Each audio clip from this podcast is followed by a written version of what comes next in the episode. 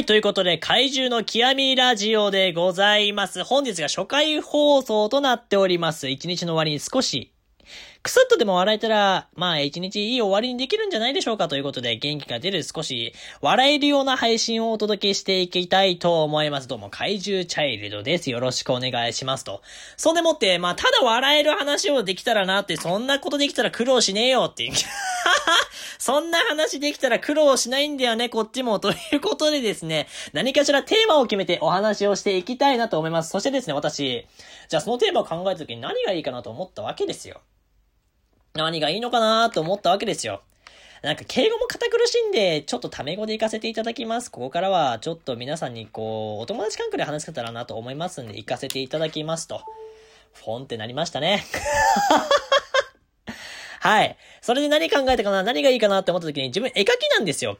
一応、プロで活動した時期もあったんですけども、プロというか、まあ、自分のね、活動してた時期もあったんですけども、油絵を描いた時期があったんですが、今回はですね、その油絵を描いていた時期、絵を描いていた時期によく参考にしていたものがあって、それが何かというと映画。この構図いいなとか、ああ、こういう心情ねとか、人の心情を読み取ったりとか、構図をこう書くにあたって、絵を描くにあたって、あこの構図いいなって思うとき、まあ、勉強させていただくツールとして、映画をよく見ることがあったんですね。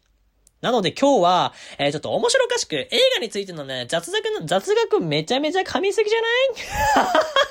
めちゃめちゃ噛みすぎじゃない？一応スプーンっていう配信アプリで、あの、芥川という名前でですね、1万人ぐらいの方を魅了していた、一応配信者なんですけどね。もうそれは過去なんで、もう捨て去りましたが。はい。えー、初心者でございますがよろしくお願いします。そして、今日話す内容は映画についてです。まず、この映画っていうのはですね、もうもう皆さんの生活の中でネットフリックスとか Amazon プライムとかもう動画配信サイトの普及によって、ますます馴染み深いものになってきているんじゃないかなと思うんですよ。ただ、馴染んでる割にはですね、映画がまずどのようにして生まれたのか知らない人が多すぎると。知ってますか？映画。まずじゃあ聞きますけど、皆さんね、この配信聞きながら考えてほしいんですけど、このラジオ聞きながら。皆さん映画発祥の地ってご存知ですか？日本でも今もう多くの映画が現在作られているじゃないですか。最近流行っている映画で言えば、まあ、鬼滅の刃であったり、アニメーションの映画でございますけども。でも残念ながら、日本ではないんですね。映画発祥の地っていうのは。はい。じゃあ、その次に考えとしたら、皆さんどこを思い浮かべますか？ハリウッドとかね、答えちゃう人いると思うんですよ。にわかです。言い方、にわかとかその辺弱くて、実はですね、映画の本場といえばアメリカのハリウッドを思い浮かべる方もいるんじゃないかなと思うんですけども、まあ大抵の方はそう答えてしまうかと思うんですけど、ところがですね、世界で初めて映画を撮影して上映までしたのは、アメリカのハリウッドではなくて、なんと、フランスなんですね。はい。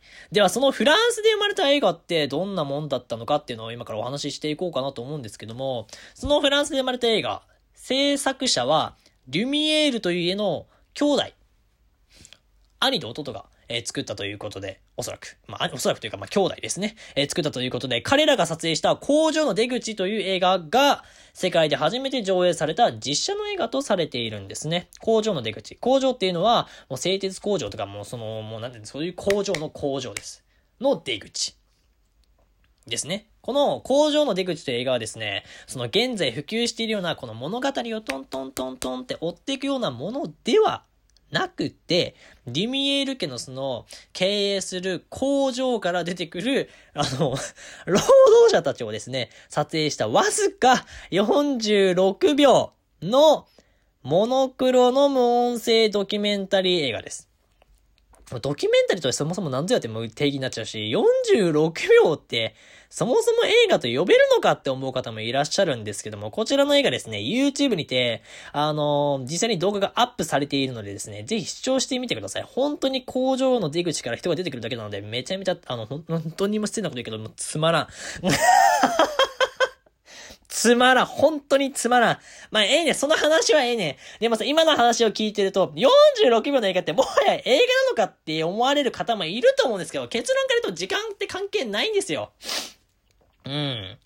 そう、もう時間にその定義っていうものがなくて、そもそも映画のね、定義っていうものが、こう、長いフィルムに、高速で連続撮影した静止画像ですね。止まってる画像を映写機、映像を映し出す機械と書いて映写機。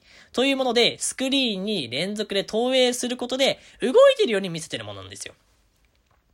そう。でも今は撮影技術の、まあ、えー、工場、機械のね、スペックの、噛みすぎや、スペックの向上によって、えー、フィルム映画じゃないものも出てきていますが、その、そもだからね、映画の定期にね、時間が何分とかにそういう規定はね、特にないはずなんですよ。ないんですよ。そう。でも、最近の映画って90分から120分の映画多いよね。なんでだろうっていう話になってくると、まあ、長すぎるとね、単純に話、あの、飽きが来るというか、見てられないというか、そう、見ている人が、こう、疲れずにリラックスして見れる時間が90分から120分。まあ、物語を作る上でも、そのぐらいが、まあ、気象転結が効いて、非常にお後がよろしい。見やすい。じゃあ、そのぐらいの映画にしよっか。そのぐらいの映画になるって話ですね。なので、時間に定義っていうのはそもそもないです。映画については。ないですね。はい。なので、46秒も映画って言えばもう映画。なんですね。短すぎると内容はあまり詰められないし、長すぎると見る側が飽きてしまうから現在は90分から120分くらいの映画が主流になってきているということです。はい。まあ、映画の発祥の地と、まあ、定義についてはここぐらいにこれまでにしといてですね、次にこれから映画を見たいなって人に、簡単に、日本の映画と海外の映画のそれぞれの特徴をめちゃめちゃ簡単にお話ししていこうかなと思います。大丈夫？ついてこれてますか？うるさくてすいません。こういう人です。配信もしてるので、あの、ぜひとも見かけたら来てみてください。本当に変わらないんでね。はい。ということで、じゃあ日本映画の特徴をまずね、お話ししていこうかなと思うんですけども、日本映画の特徴としてあるのが、まあこれは一つのジャンルですね。としてあるのが、じわじわと。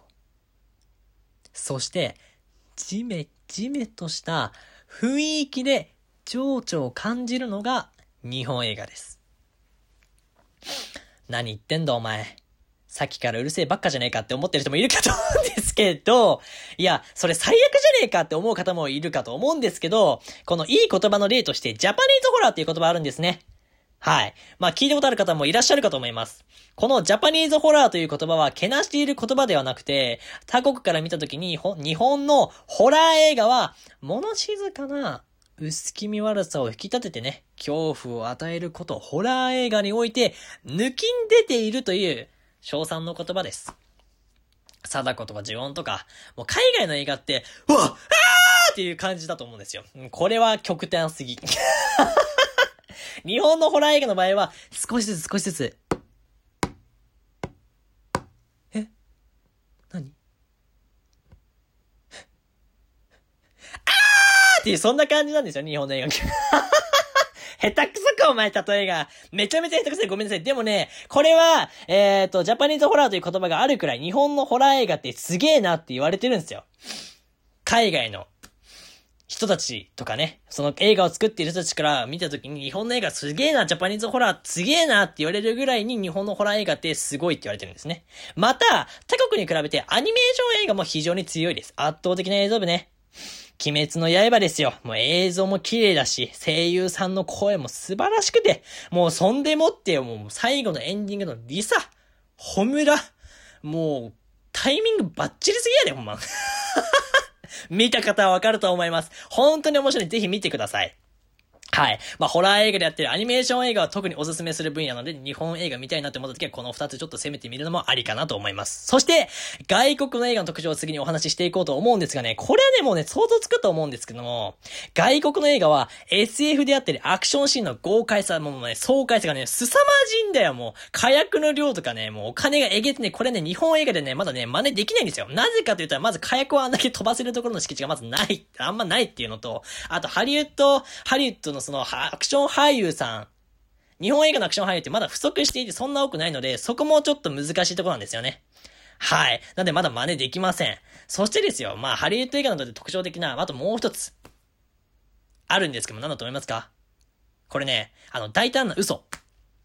の魅力の一つだなと思うんですよ。その嘘だけで、現場の状況を一変させるような嘘って結構つくじゃないですか。あいつら嘘つきなんですよね。そう、一変させるような緊張感を持たせてくれるのは、まあ、外国の映画の特徴なのではないかなと思います。そう、爽快さであったりね、こう、緊張、え、お前、お前がそっちにつくのとかね、そういうの結構あるじゃないですか。ワイルドスピード、スターウォーズとか、マーベルの作品とかいい例じゃないですかね。はい。え、人間の心情とか情緒より深く、ホラー映画とかアニメーションが楽しみたいなら、日本映画を。そして、派手なアクションと主人公たちの過激に魅了されたいんだったら、外国の映画を自分はおすすめしますと。めちゃめちゃ大雑把にお話しました。聞いてて楽しかった方はですね、ぜひ次回の投稿も楽しみにしていただければなと思います。そしてライブ配信毎日22時か23時から、えー、スタートしておりますので、面白いなこいつ、これから頑張れよって 興味あるこの人って思ってくれた方は、ぜひ、ライブに足を運んでみてください。挨拶してくれなくても結構でございます。試しながらでも全然構いません。えー、興味持たれた方はぜひ来てください。ということで、怪獣の極みラジオ初回放送は映画についてのお話を皆さんにお届けしていきました。もう最後に一つね、伝えたいことがあるとすれば、まあ映画なんてね、あのー、そんな、体操をこう身構えるに見なくていいんですよ。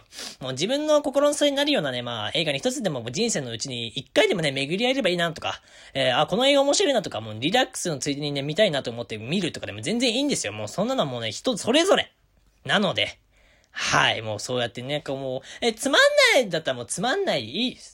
そう、つまんないでもいいし、楽しい、面白いと思ったら面白いでもいい。それはあなたがつまんなくても、その他の人が見たら面白いかもしんないし、他の人が見たらつまんなくてもあなたが見たら面白い。それはもうね、人それぞれなんでね、自分の心を大事にしていってください。ということで、怪獣の極みラジオ、本日は初回放送でございました。ご清聴誠にありがとうございました。